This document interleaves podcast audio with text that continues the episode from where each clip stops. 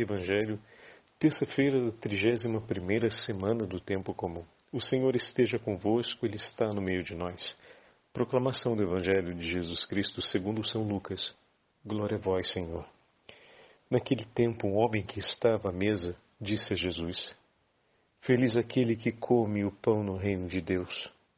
Jesus respondeu: Um homem deu um grande banquete e convidou muitas pessoas. Na hora do banquete, mandou seu empregado dizer aos convidados: Vinde, pois tudo está pronto. Mas todos, um a um, começaram a dar desculpas. O primeiro disse: Comprei um campo e preciso ir vê-lo.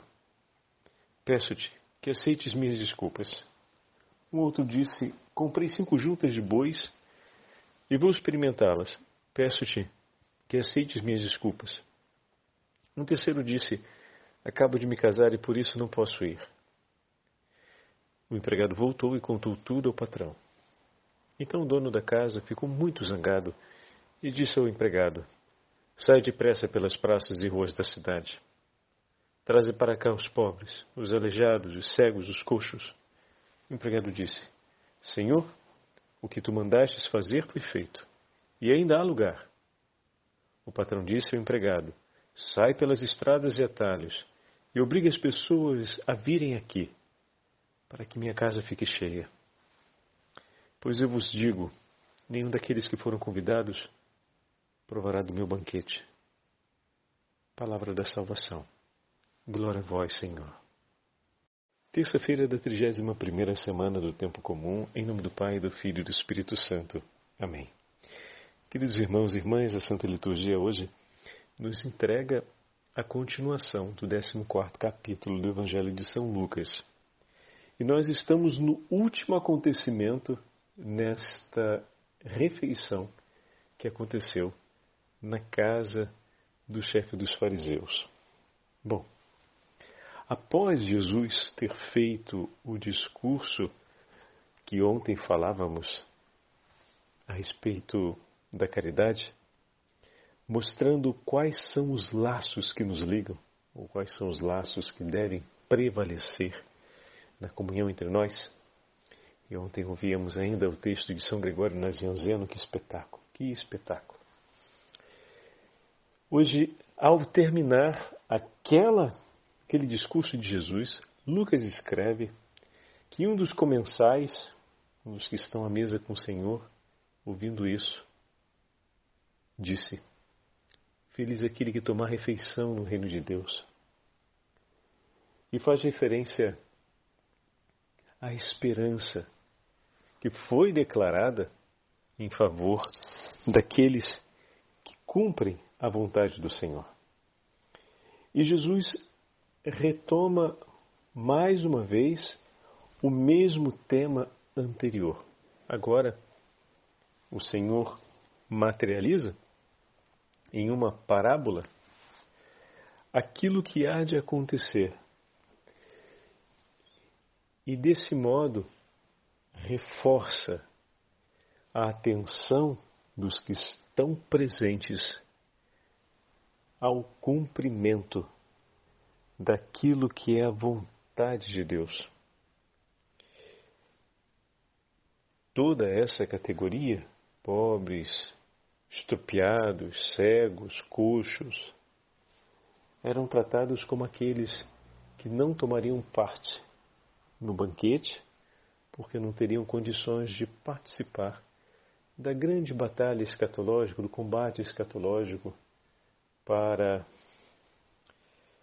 a glória do Messias, porque traziam sobre si as marcas do pecado. Lembre-se, eles, essa categoria era vista como aqueles que traziam a punição de Deus pelos pecados ocultos, não conhecidos talvez aos homens, mas conhecidos a Deus, e era visto como um castigo, uma punição. O que significa que, se não fossem curados, não estaria declarada a reconciliação deles, entendem? Quando o Senhor fala na parábola ao empregado para ir buscá-los, significa que Deus oferece reconciliação a todos. Deus oferece reconciliação a todos. Os convidados foram chamados pela grande estima, afinidade, proximidade, vínculo de amor com o patrão, com aquele que estava oferecendo a festa. E eram desejados por ele para serem os primeiros na festa. Tanto que são os convidados. Esse patrão não quer a sua festa vazia. Uma coisa não está relacionada à outra. Não significa dizer que se aqueles viessem, estes últimos não seriam chamados. Não, não, não façam essa associação, porque essa associação ela não está contemplada na proposta de Nosso Senhor. O que acontece é que aqueles foram chamados como convidados, ou seja, por uma estima muito grande da parte de quem oferece a festa. Então eles estavam sob os olhos do amor e da predileção do patrão que oferece a festa. E eles desprezaram esse amor, esse zelo, esse cuidado. Preferiram mais o que lhes dava satisfação por si mesmo do que a estima daquele que os convidava. Eles desprezaram aquela escolha feita pelo patrão e não escolheram responder ao chamado, mas em corresponder à própria vontade. Ponto. Esse é o primeiro ponto. E esse é o grande drama que o Senhor faz perceber no primeiro momento da parábola. O segundo passo é esse patrão, esse senhor, com uma tenacidade invencível, uma decisão inviolável de trazer todos para a sua festa. Ele quer que a festa esteja cheia. E ele manda o empregado ao encontro daqueles que não poderiam estar. Lembrem-se, importante a gente não esquecer esse detalhe. Jesus está contando a parábola em base à afirmação feita por aquele comensal, por aquele convidado. E a afirmação faz referência ao banquete escatológico. Então Jesus responde a essas categorias. E como eu já falei, né, sendo esses personagens os personagens excluídos pelas razões que nós comentamos, ao dizer que o patrão, que nesse caso representa Deus, e o banquete, obviamente, representa o banquete no reino dos céus, né? Jesus está dizendo claramente para aquele comensal e para todos os presentes que Deus oferece reconciliação e perdão para estes. Deus tem o desejo que eles estejam em sua companhia. E Deus oferece por eles a misericórdia, dispõe por eles os seus servos, para que eles não fiquem fora, venham estar juntos. O Senhor está declarando claramente que Deus é misericordioso e bom, e que dispõe por si mesmo, ou seja, a partir dele, em favor de todos estes, o que é necessário para que estejam. Ele os chama, ele também os convida. E não só faz um convite, mas oferece por eles a possibilidade da presença. Como assim, Padre Fábio? Porque eles teriam um impedimento, como acabamos de falar, para estar presente, a condição deles. E eles não poderiam vir sem que essa condição fosse redimida. Então não se trata aqui só de pura e simplesmente convidá-los, mas de oferecer por eles a condição de estar nos céus.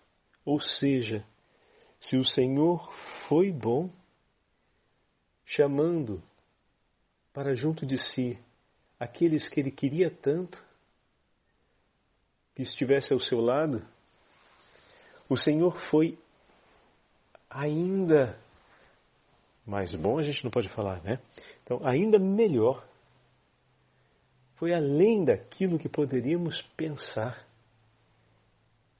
Ele não só chama aqueles que estão junto dele, próximo dele, na sua alegria, ele chama também aqueles que, por conta de seus pecados e da sua condição, se encontram longe dele, distantes, e que necessitam, para estarem próximos, de um ato de bondade sua, e ele está pronto a oferecer esse ato de bondade para tê-los em sua companhia.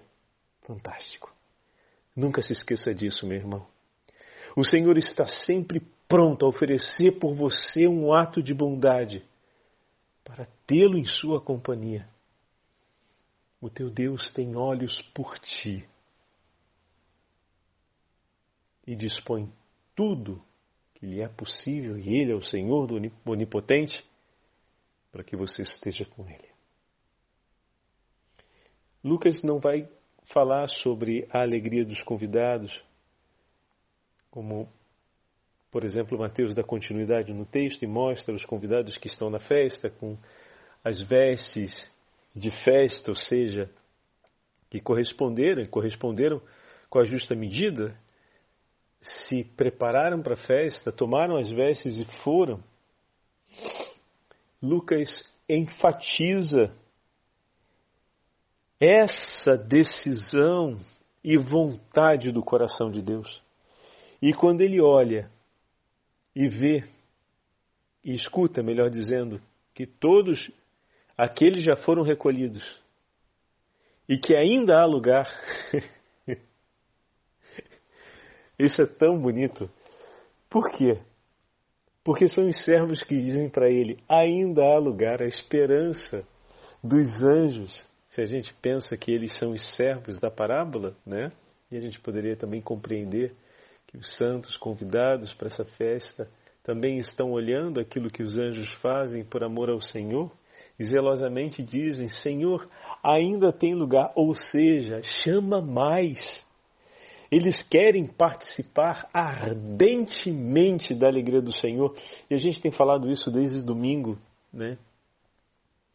o quanto, desde sábado, perdão, o quanto é importante termos também essa alegria no coração de dar o primeiro lugar, dar o um lugar para outra pessoa, né?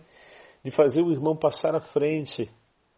A alegria de saber que o coração do Senhor exulta com a conversão de cada pecador, que o coração do Senhor deseja todos os corações ao seu redor e de zelarmos por isso, de tomarmos parte nessa alegria, fazendo o coração de nosso Senhor ter essa consolação, essa felicidade, tomando responsabilidade na nossa escolha de vida em viver por essa alegria do coração do Senhor.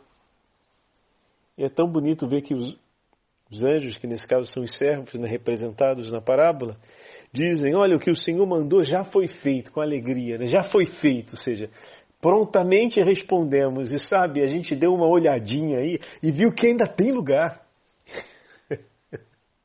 e o desejo desse Senhor é que esteja cheio, e aí ele manifesta.